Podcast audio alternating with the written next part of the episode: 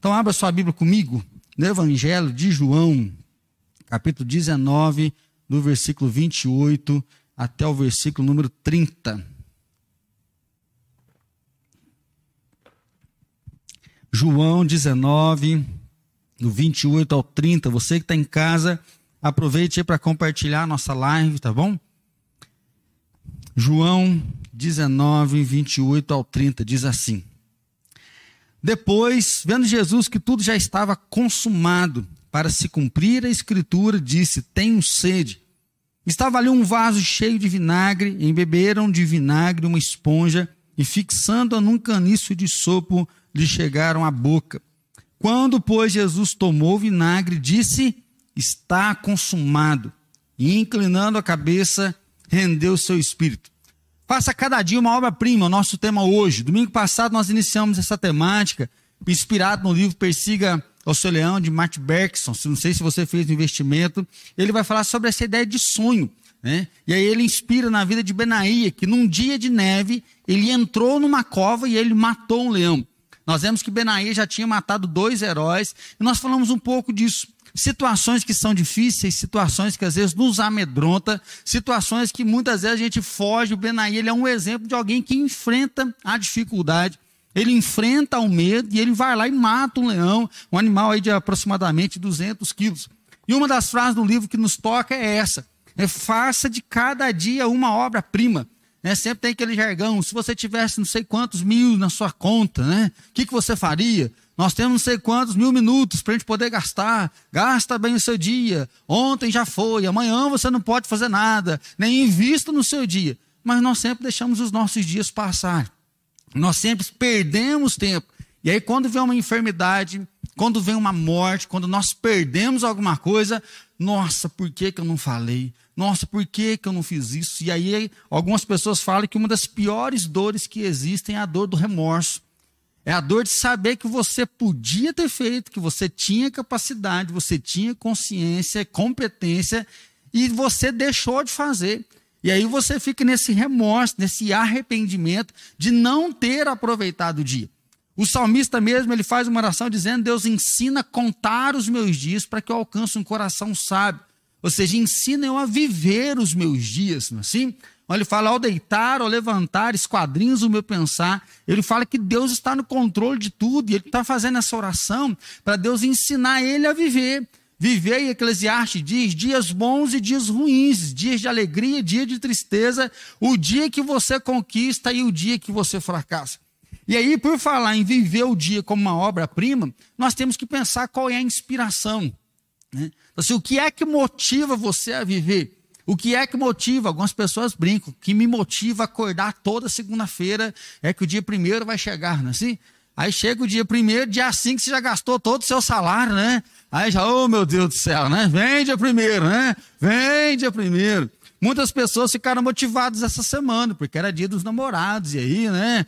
Cabelo diferente, né? Já brincou, agora vai ser, ah, ah cabelo tá diferente, ah, foi ontem, né? Tem que aproveitar o investimento, né? Então, um jantar diferente, uma roupa diferente, né? Deu uma ajeitada, assim. Nós sempre somos motivados por alguma coisa. É, parece que a motivação nos leva a perseverar, a caminhar, ela nos coloca no trilho. Então, pensar em sonho é pensar realmente nesse coração cheio, é pensar na realização. Mas aí, muitas vezes, é a hora que a gente olha para a motivação, e a motivação, às vezes, é muito móvel. Né? A Bíblia diz que o nosso coração é enganoso, e às vezes você está muito motivado por uma coisa, dali um tempo você já desiste. Ah, isso não é para mim, não, isso não dá certo. E aí, eu, há muito tempo atrás, eu ouvi que fizeram uma pesquisa, e se não me fala a memória, no Brasil, 90% dos empreendimentos que são lançados, eles fecham. Então, 100% de empresas que vão aparecendo, elas fecham muito rápido. Assim, é uma estatística muito triste de pessoas que começam, não dão conta, às vezes projetaram mal projetado, né? às vezes vem a dificuldade, vem a crise tem que baixar as portas, né? ele fecha aquela empresa. E aí, infelizmente, nós somos considerados aqueles que começam e não terminam. Né? Então, assim, ah, eu vou começando, começando, não termino. O brasileiro tem dificuldade com um processo longo. Né? No meio do caminho, a gente desanima. Eu sempre compartilho aqui que eu fiquei sabendo dessa estatística, porque eu entrei num projeto chamado Um Milhão de Líderes, né? já tem, eu acho que uns 10 anos. Esse projeto, ele veio né, inspirado nos Estados Unidos. O cara ele é muito forte em administração, John Maxwell. Ele escreve muito sobre livro. E ele falou assim: Eu quero influenciar nações. Então ele bolou um treinamento de três anos, seis encontros, a cada seis meses um encontro. Então, qual que era o projeto? Na época era bem barato. Você ficava dois dias tendo um curso, e aí o compromisso seu era pegar dez pessoas e passar esse treinamento para outra pessoa. E era um treinamento de liderança. E aí nós fomos fazer o treinamento lá em Americana. E no primeiro encontro que nós fomos, tinha 120 pessoas. E aí fizeram um treinamento. Pensa um negócio bom, um negócio fantástico. E a gente ganhava 10 apostilas para poder multiplicar isso. Até nós começamos a fazer isso com a liderança aqui da nossa igreja. E eles, olha, pode trazer mais gente, inspire mais gente, que vai se comprometer. Nós queremos alcançar né, um milhão de líderes no Brasil rápido com esse treinamento.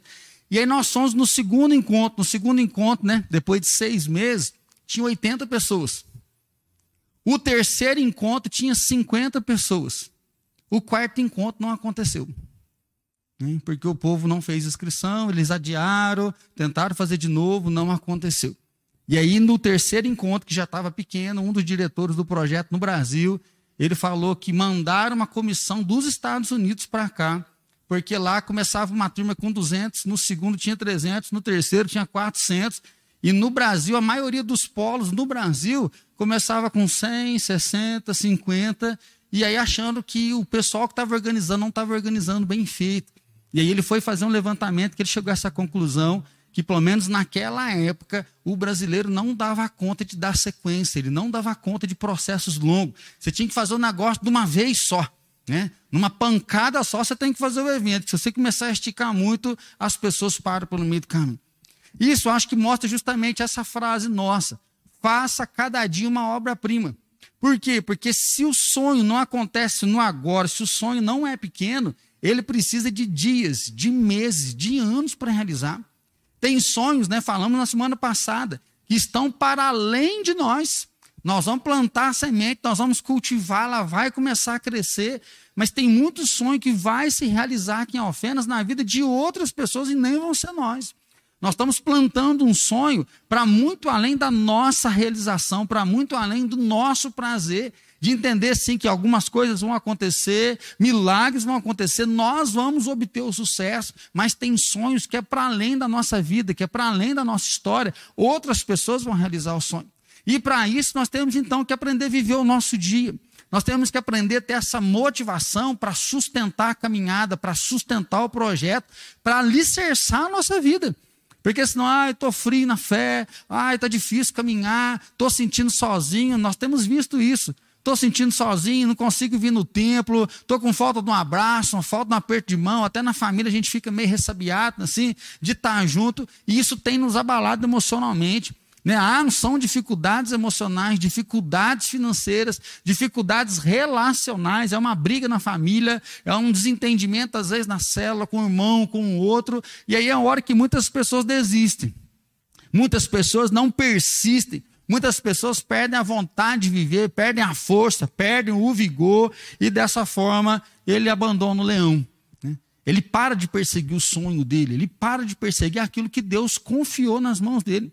Ele perde de vista o propósito, ele perde de vista o alvo. E aí eu queria desafiar você então a viver realmente um dia, né, como uma obra-prima. A fazer do seu dia realmente recomeço, fazer do seu dia renovo, fazer do seu dia mesmo algo produtivo. Eu queria convidar você a realinhar sempre, a voltar para o caminho sempre. Porque às vezes no meio do caminho a gente sim dá uma desmotivada, a gente dá uma desanimada, às vezes a gente freia, mas quando nós olhamos para essa frase, nós conseguimos voltar aos pés da cruz. Nós conseguimos voltar para Jesus, nós conseguimos realinhar aquilo que ele colocou para nós, aquilo que ele chamou. E aí, quando a gente vê esse texto, né, Jesus declarando, né, vendo que tudo estava consumado, ele pede água. Já preguei nesse texto aqui. Jesus mostra uma necessidade física, Jesus mostra né, que ele está cumprindo as escrituras, Jesus mostra que está tudo finalizado. E aí a gente sabe que após isso aqui, ele vai entregar a vida dele, o véu vai se rasgar, é um terremoto que acontece, até mortos ressuscitam. Mas Jesus, quando ele diz está consumado, ou seja, essa parte acabou. Completei agora a missão, completei a carreira. Deus amou o mundo que enviou o seu filho para que todo aquele que nele crê não pereça. Ou seja, eu me entreguei, eu paguei o preço, eu estou morrendo. Ponto final. Aquela promessa lá de Gênesis 3, né? A serpente vai morder o calcanhar, vai picar o calcanhar, mas ele vai esmagar a cabeça da serpente. Eu estou me entregando na cruz.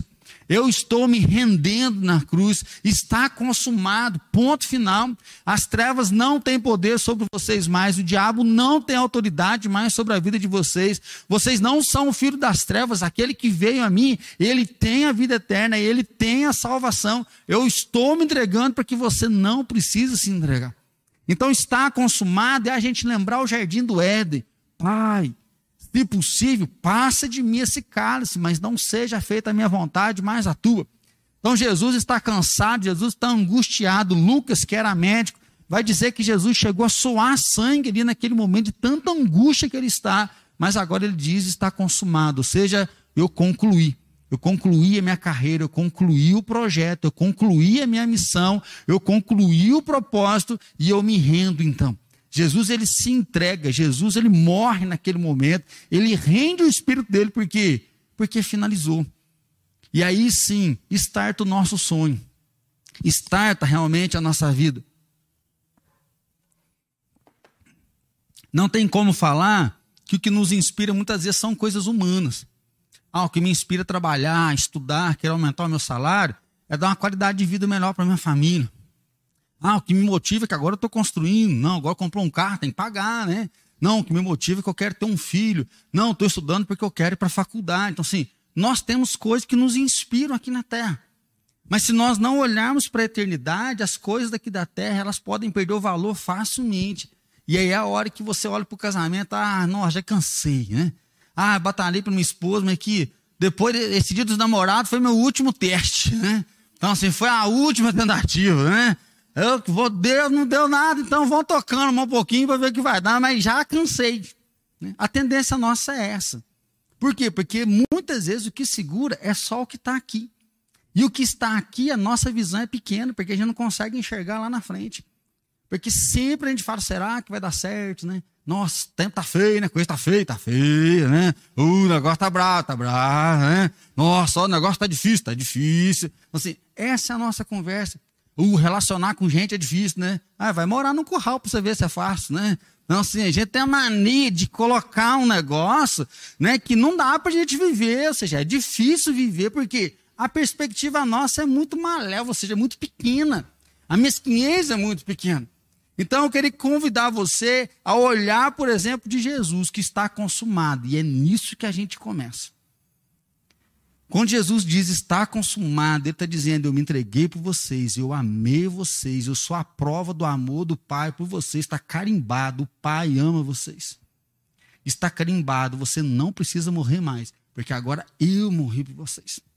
Está carimbado agora, vão por todo mundo, prega o evangelho, anuncie as boas novas, batizem as pessoas, por quê? Porque eu amei vocês. Vão agora e anunciem a salvação, me sigam, porque sinais e maravilhas vão acompanhar aqueles que creem. Está carimbado.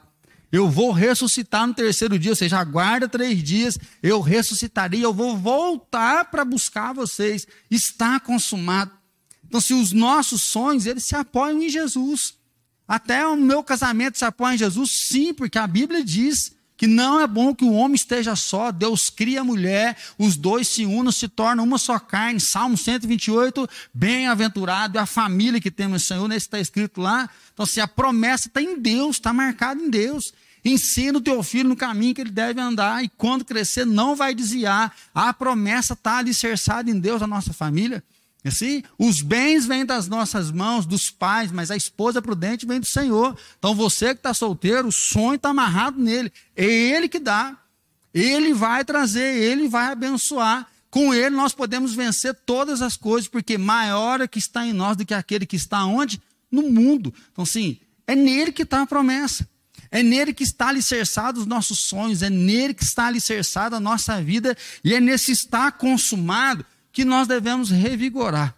É no estar consumado que nós temos que renovar nossa força, renovar nossa paixão, renovar nossa missão e saber que nós podemos caminhar, porque Porque está consumado. Porque Jesus provou o amor dele, ele marcou então a sua vida. Então, em primeiro lugar, Jesus concluiu. Né? É ponto final, já está concluído. Jesus já morreu, Jesus já se entregou, Jesus já ressuscitou, Jesus já foi preparar a morada. Ele fala: Eu só vou voltar para buscar vocês. É só isso que vai acontecer agora. O diabo já está derrotado, o diabo já está anulado diante do poder de Jesus. 1 João vai dizer isso. O maligno não pode tocar naquele que é ungido por Deus. O maligno não pode tocar naquele que é nascido de Deus, é filho de Deus. Então Jesus enfrentou todas as dificuldades, Jesus enfrentou o abandono dos seus discípulos, a humilhação daqueles soldados, porque os olhos dele estavam firmados onde? Em cumprir a vontade do Pai. Jesus queria cumprir aquilo que estava acontecendo. Tem uma frase no livro que diz assim: sucesso não está baseado em ganhar ou perder, sucesso está baseado em obedecer. Ele fala, e é isso que Jesus fez. A tendência nossa em sonho é que a gente quer sucesso. E o sucesso hoje está no número de curtidas, não é assim? Nossa, postei uma foto, você viu que tanto de curtida, né? As pessoas na brinca, nossa, vai postar uma foto, marca o fulano, porque é famosinho, né? Ah, você comprou esses seguidores. Então, assim, há uma briga muito grande. Porque todo mundo quer aparecer, né? Assim, todo mundo quer aparecer na telinha, todo mundo quer aparecer na mídia. Ah, porque eu quero ganhar dinheiro, que tem um monte de gente ganhando dinheiro. Então, assim, todo mundo quer a fama, todo mundo quer o sucesso. E é no meio disso que muitas vezes a gente se perde em querer ser o bom, querer ser o melhor. E há essa guerra entre ganhar e perder. E eu não posso perder, e aí vira uma disputa. Onde que às vezes dentro da própria casa, no casamento, ao invés de caminhar junto, construir junto, a gente começa a disputar. E aí o Mark ele vai dizer justamente isso: sucesso não está baseado em ganhar e perder, mas sucesso está baseado em obedecer. E quando nós olhamos para a Bíblia, nós vamos ver que os grandes heróis, o que, que eles fizeram? Eles obedeceram a palavra de Deus. Daniel, ele está lá na casa dele, sai um decreto: ninguém pode orar ou adorar nenhum Deus, exceto ao rei. Quem fizer oração a qualquer outro Deus e não ao rei, vai ser lançado na cova dos leões. O que, que Daniel faz? Com a janela aberta, ele continua orando três vezes por dia. Daniel tinha um encontro com Deus três vezes por dia. E ele vai contra o decreto, e ele obedece a Deus o que de manter a fé dele, de adorar ele. E o que acontece? Joga ele dentro da cova dos leões. E Deus manda um anjo para fechar a boca daqueles leões. Sadraque, Mesaque Abednego, se vocês não se ajoelharem, nós vamos jogar vocês na fornalha de fogo ardente. Nós não vamos ajoelhar. Se vocês não ajoelharem, nós acendemos o fogo sete vezes mais. E ele diz ao rei: Nós não temos nem que dar resposta para o Senhor. Se o Deus ao qual nós servimos quiser nos livrar das tuas mãos, ele vai nos livrar. E se o Deus ao qual nós servimos não quiser nos livrar, nós vamos tostar naquela fornalha, nós vamos morrer. Mas dobrar o nosso joelho, nós não vamos dobrar. Ou seja, não é ganhar ou perder. Não, vamos, oh, gente, aqui vamos fazer o seguinte: vamos dobrar o joelho, mas é tudo de mentira. Deus sabe que está no nosso coração. Não é assim que a gente faz na hora puro. Ó oh, Deus, o senhor está aqui, mas só agora, tá? Porque eu tenho que ser evangelista depois, então eu vou segurar aqui. Não, rei, nós não temos que te responder. Assim, a questão da vida deles não era ganhar ou perder a questão da vida deles era obedecer, a obediência estava no primeiro plano. Quando Jesus, né, está dizendo, até Pedro mesmo fala, não, Jesus, né, ele vai lá e corta a orelha do soldado, quando eles vão pegar Jesus, o que Jesus fala? Não é por força nem por violência.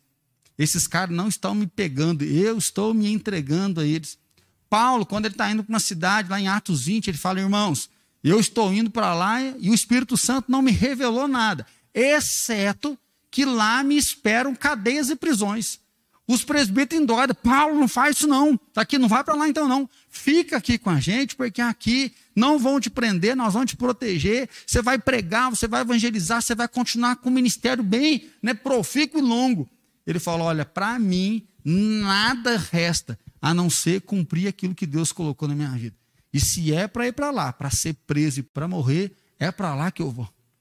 Por quê? Porque a mim compete obedecer o chamado que Deus confiou nas minhas mãos. O grande problema, então, né, é porque nós fazemos as coisas. Qual é a sua motivação? Quando você olha para o seu casamento, o que, que motiva você a manter casado? É que a esposa é boa, o esposo é bom, é que numa altura dessa separar. partir bens, viver sozinho, nossa, ter que começar do zero de novo? Ou é porque Deus falou que Deus uniu não separa homem? Quando você olha para os seus filhos, né, o que te motiva? Eu amo tanto, né? Eu amo tanto. Ou são as promessas que Deus tem, que se você cuidar, se você investir, quando crescer, Deus vai tocar e Deus vai resgatar ele.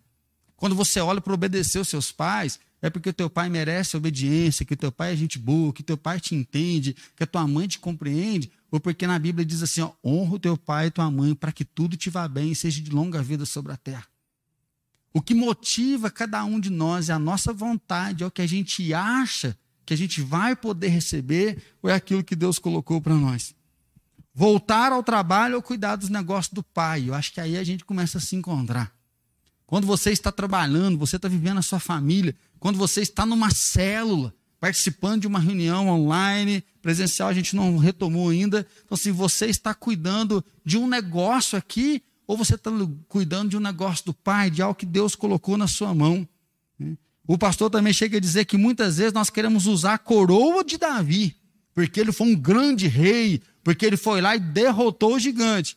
Mas muitas vezes nós esquecemos de suportar a decepção, enfrentar o medo, aprender com os próprios erros.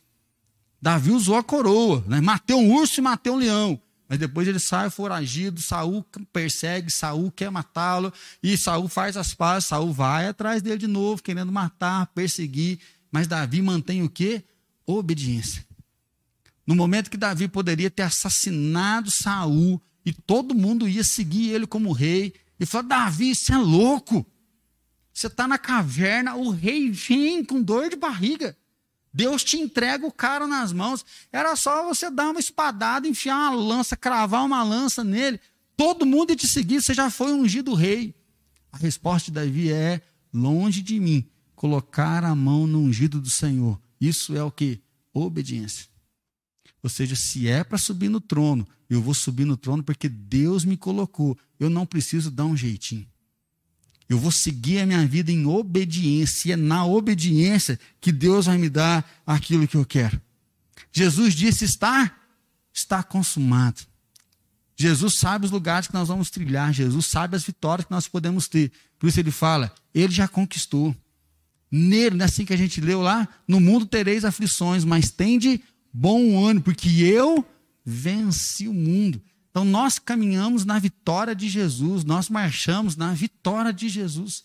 Nós andamos na obediência de Jesus, porque é nessa obediência que nós conquistamos. Segundo lugar, Jesus cumpriu a missão.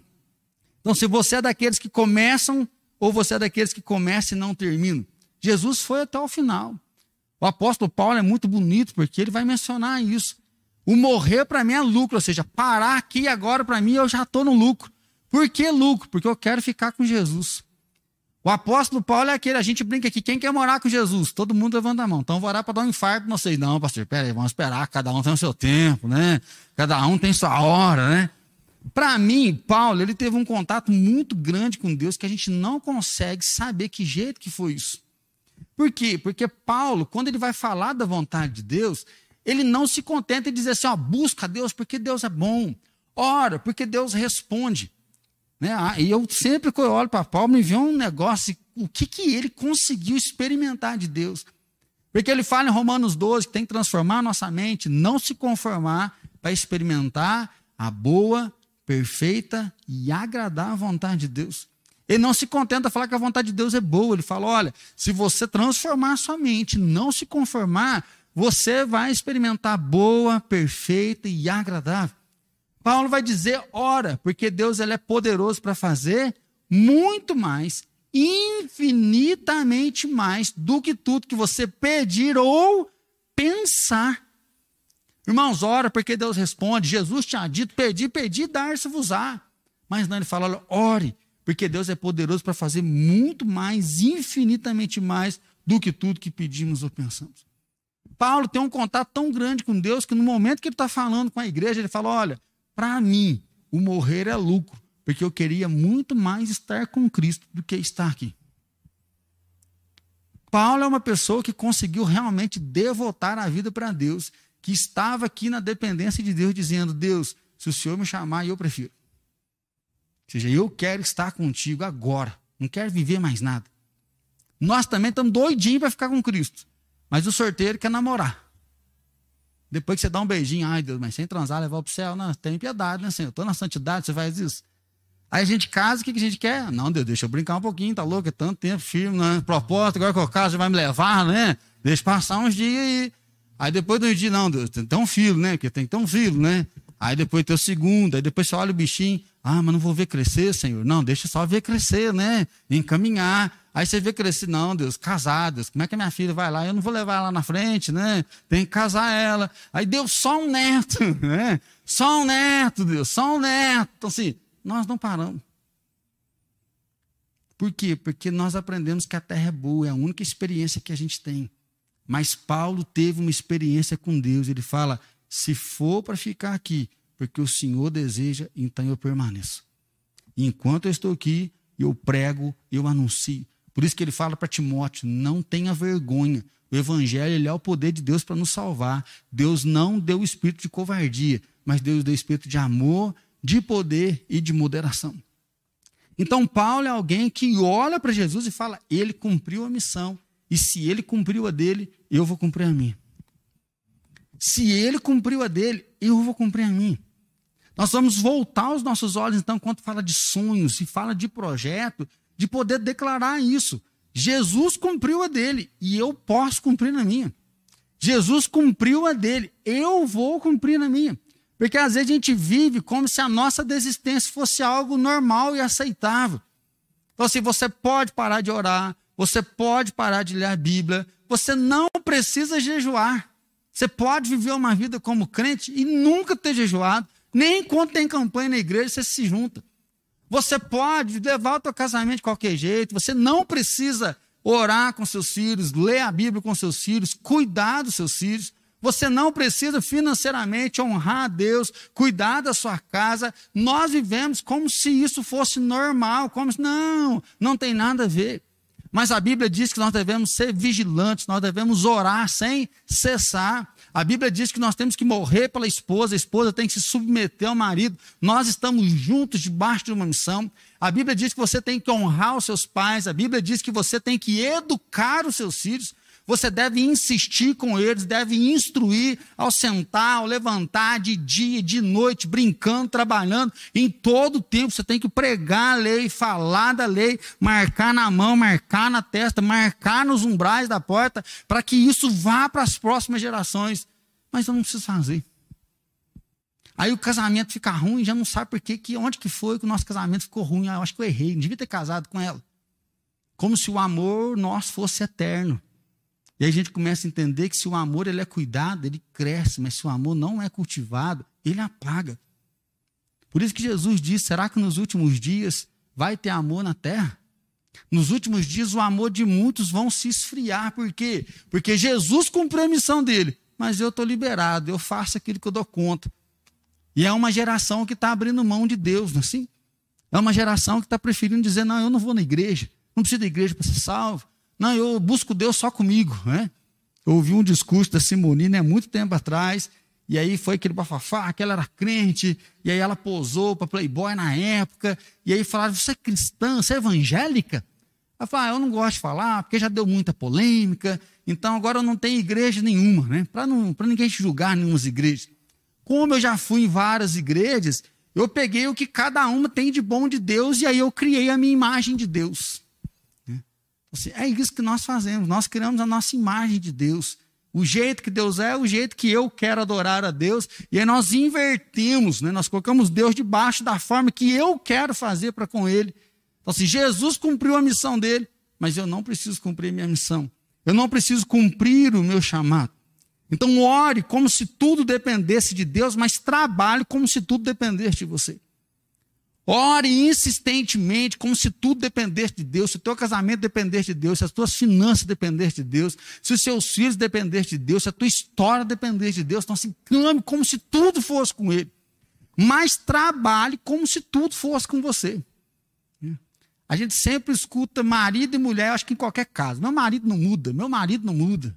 Né? Ah, minha esposa não muda, minha esposa não muda. Tá, mas e você que está reclamando, o que, que você faz? Eu já desisti porque ele não muda.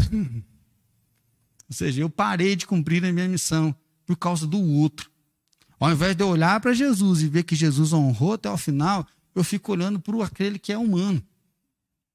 Eu desisto do meu filho olhando para ele, não olhando para aquilo que Deus colocou em mim. Eu desisto do projeto, porque agora, pandemia, negócio de célula, né? Ficou difícil, ficou difícil mesmo. Mas quem diz que a vida é fácil? Nós desistimos pela situação e não por aquilo que Deus colocou aqui. Ó. Qual é o seu dom? Qual é o seu chamado? O que, que Deus confiou na sua mão? E aí nós entregamos para a pandemia, nós entregamos para a dificuldade, aquilo que Deus colocou que eu que vou fazer, você que vai fazer, mas a gente deixa simplesmente passar. Então a excelência, ela honra Deus. E aí tem uma frase legal que diz assim: você não constrói um novo sonho todo dia, mas você constrói sobre o sonho que você construiu ontem. Eu achei essa frase sensacional. Faça cada dia uma obra-prima. Fazer cada dia uma obra-prima não é todo dia inventar uma coisa, nós não damos conta. A rotina acalma o nosso coração. A gente fala mal de rotina, mas só de saber que você já levanta. Lá em casa, minha rotina é acordar e ir lá no escritório desligar o despertador, porque se desligar na cama, a gente dá mais 10 minutos, não é assim? Não, mais que esse frio. É, hoje cedo eu pus o celular na cama, foi uns três anos que eu não faço isso. Enrolei mais 15 minutos. Então, se eu já levanto, desligo o despertador, já ponho água para fazer café e já tiro no banheiro, porque a cama seduz a gente. Nós não pode nem dar tempo. Eu já saio do banheiro escovado, eu tenho que ir lá passar o café, porque é rotina. Às vezes a Fran levanta comigo, se ela demorar um pouquinho, eu já estou lá assistindo um jornalzinho, tomando café, você não me espera.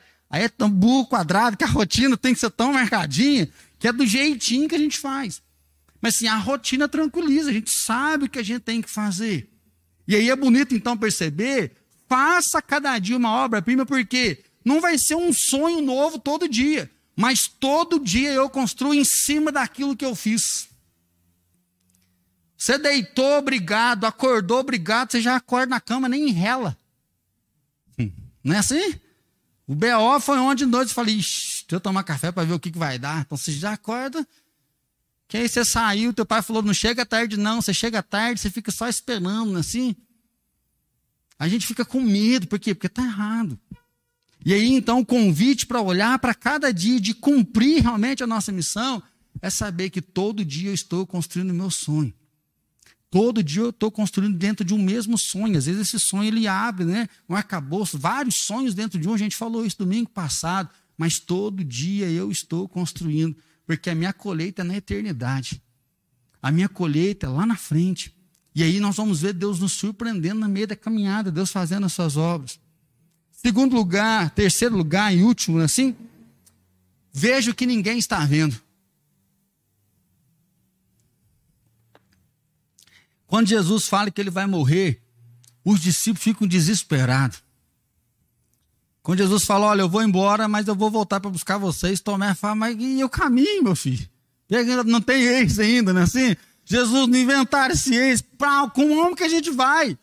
Eu sou o caminho, a verdade, a vida. O cara está desesperado, o cara quer a rota, vira direito, pega tal rua, assim. Tomé é o cara que quer colocar a mão. Filipe fala, Jesus, mostra-nos o Pai, isso nos basta. Assim, há um desespero. Fala, Jesus, nós estamos seguindo o Senhor há tanto tempo que o Senhor vai embora. Então, pelo menos, mostra o Pai para nós. Jesus fala, Filipe, até agora você não percebeu, cara.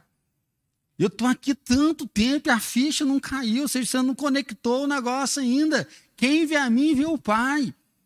Jesus fala, é necessário que eu morra, mas ao terceiro dia eu ressuscito. Mas Jesus, para quê? É agora que vai restaurar. Só enxergava o presente, mas Jesus enxergava a gente. Na hora os discípulos estão desesperados, mas olha depois a pregação de Pedro em Atos. Ele fala: irmãos, essa palavra é para nós, para os nossos filhos e por aqueles que estão longe. E aí ele está falando de nós aqui em Alfenas. A palavra chegou para nós. O sonhador, ele enxerga o que ninguém vê.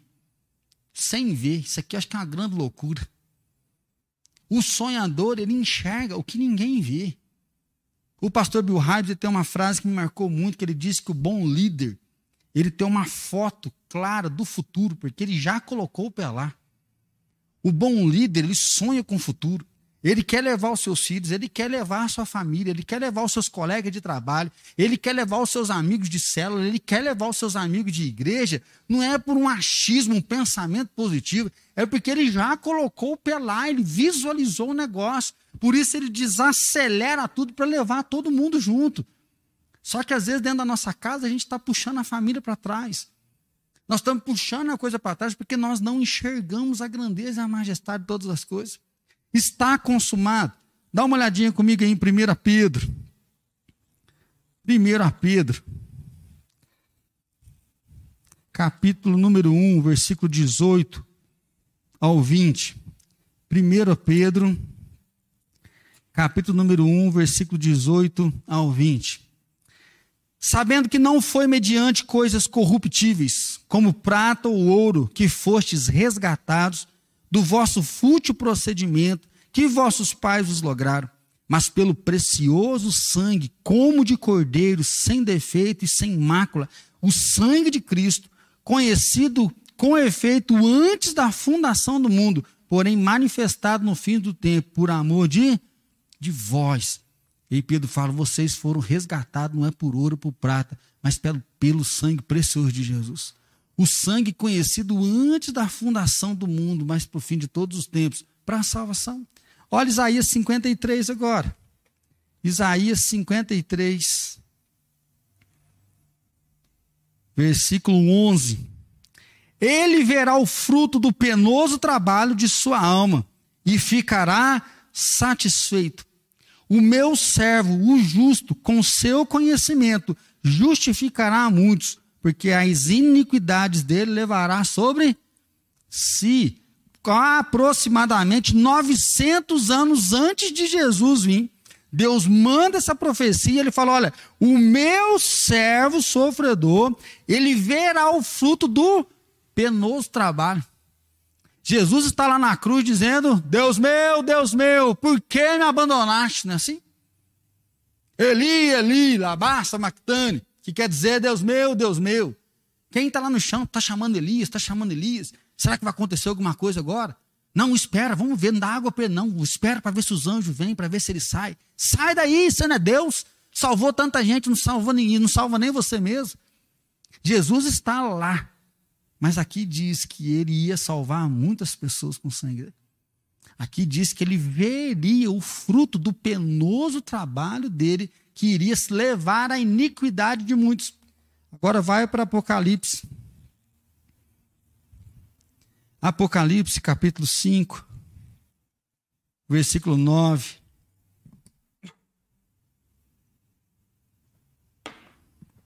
Apocalipse, capítulo 5, versículo 9 e 10.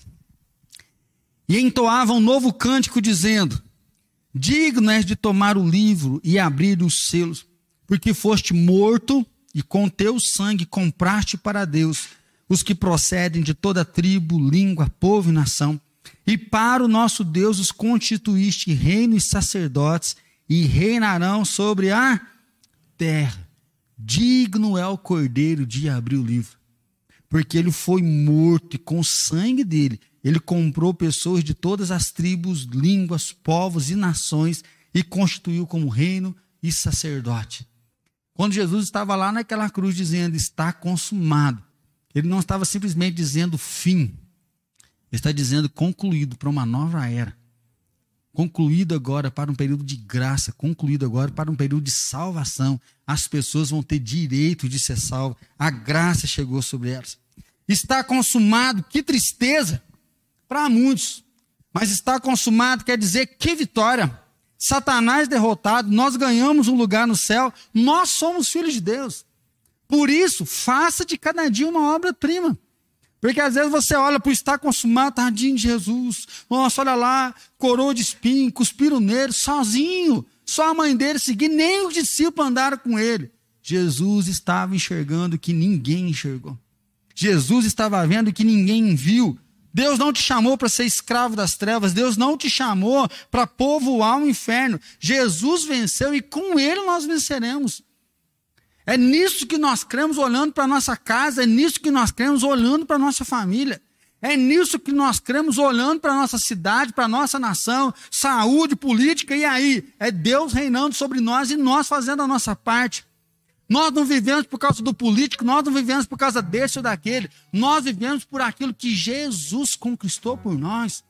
Quanto que vocês vão desistir? Nós vamos desistir o dia que Jesus voltar, por quê? Porque está consumado, nele nós somos feitos filhos, nele nós somos feitos vencedores, e nele nós lutamos contra as trevas. Persiga o seu leão, irmão. Você está duvidando de você ou de Deus? Às vezes, quando fala desse impacto da fé, nós achamos que nós duvidamos de nós. Ah, eu não vou dar conta. Ah, eu não aguento. Está difícil demais para mim. Está muito dolorido. E a pergunta é: você está duvidando do seu potencial ou duvidando que Deus pode fazer através de você? Ah, quem sou eu? Eu sou pequeno. Ah, eu não sei falar. Ah, eu tenho até dinheiro, mas não sei como agir, como fazer. Confie em Deus. Pare de duvidar dele. Creia que Ele está no controle de todas as coisas. Fé é dar o primeiro passo sem Deus revelar o segundo. Essa frase que eu até anotei para a gente ver: fé é você subir no galho, cortar ele e esperar a árvore cair.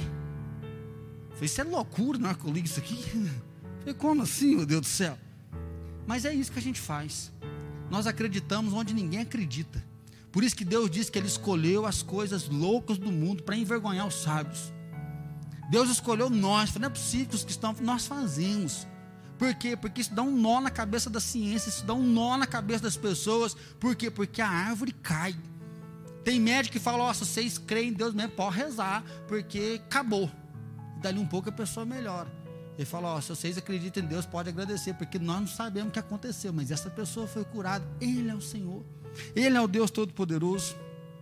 Tem um testemunho no livro, eu achei muito forte. 1964, Tucker e mais 60 cristãos foram torturados, apanharam agarrafadas e foram lançados no rio Bomokende e foram comidos por jacarés. Dois dias depois vieram, pegaram a sua esposa e os três filhos e levaram embora.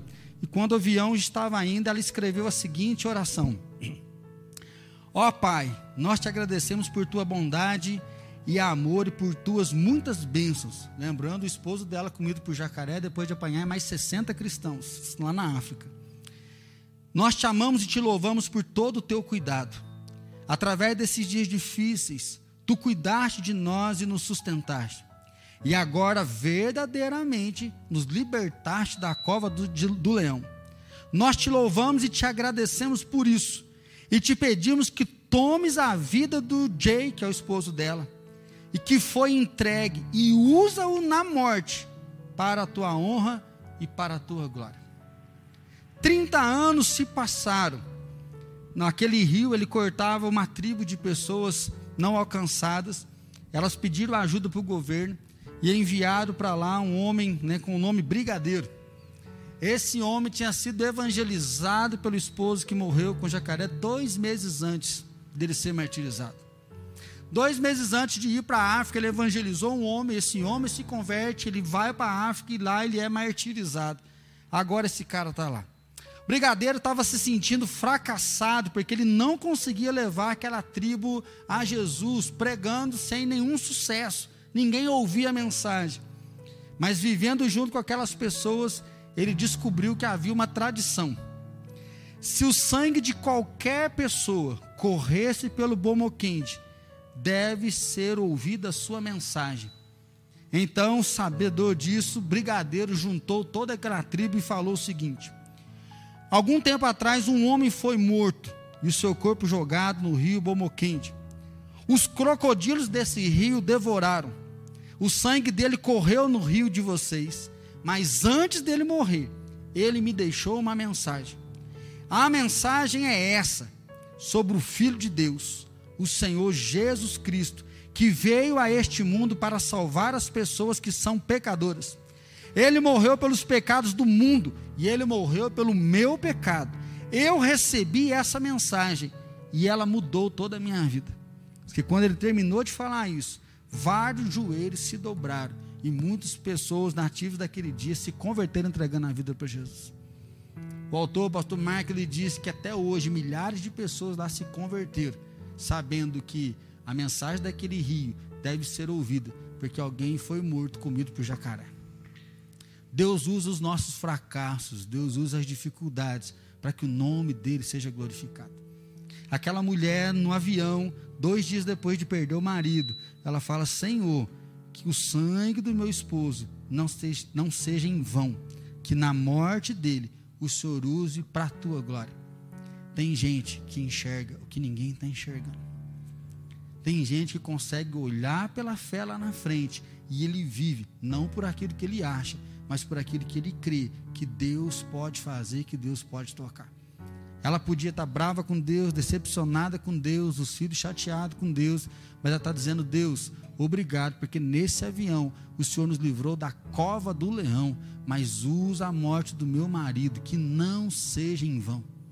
Ação do século. E aí nós reinaremos com ele, viveremos com ele por dias sem fim. É por isso que o salmista diz lá: prepara uma mesa na presença dos meus adversários, unge a minha cabeça com óleo e o meu cálice transborda. Certamente, bondade e misericórdia me seguirão todos os dias da minha vida e habitarei na casa do Senhor por dias sem fim. É por isso que o salmista diz: Ó oh, Senhor, restaura a nossa sorte como as torrentes do Negueb. Quem sai andando e chorando enquanto semeia, voltará, voltará com júbilo trazendo seus feitos. Aquele que chora, mas semeia, ele vai voltar. E quanto a nós, a nossa boca se encheu de alegria, nossa língua de júbilo. Entre os povos se dizia: grandes coisas fez o Senhor por nós, verdadeiramente. Grandes coisas o Senhor fez por nós, por isso nós estamos alegres. Então, meu irmão, corta o galho. Corta o galho e abre os olhos para ver o que Deus pode fazer. Que muito pode a oração da fé. E o nosso Deus é poderoso. Amém? Pai Santo, nós bendizemos o teu nome porque o Senhor é bom. O Senhor é bom, bom para nós é cantar a tua bondade, o teu amor, a tua misericórdia, a tua salvação.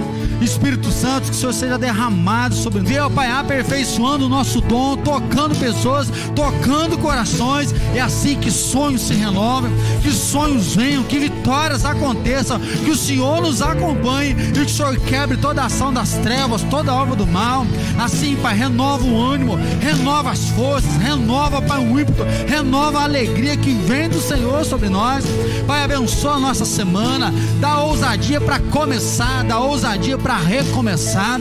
Ó Pai, que ao levantar, que a força do Senhor esteja sobre nós, a coragem de recomeçar um dia na tua presença, em santidade, em comunhão com o Senhor, longe do pecado, afastando de nós palavras, ó Pai, palavras negativas, palavras, ó Pai, de incredulidade, mas que na tua força, na fé do Senhor, a vitória venha sobre a nossa casa, a vitória do Senhor venha sobre essa igreja, a vitória do Senhor venha sobre a nossa cidade, porque nós queremos que o Senhor não nos deixará. Pai, revela a tua presença a cada dia, revela, Pai, a mão do Senhor sobre nós e que a graça maravilhosa de Jesus Cristo, Senhor e Salvador nosso, que o amor do Pai Todo-Poderoso e capaz do Espírito Santo seja derramado sobre cada um de nós e sobre todo o teu povo espalhado na face da terra hoje e para todos sempre. Amém, Senhor. Amém.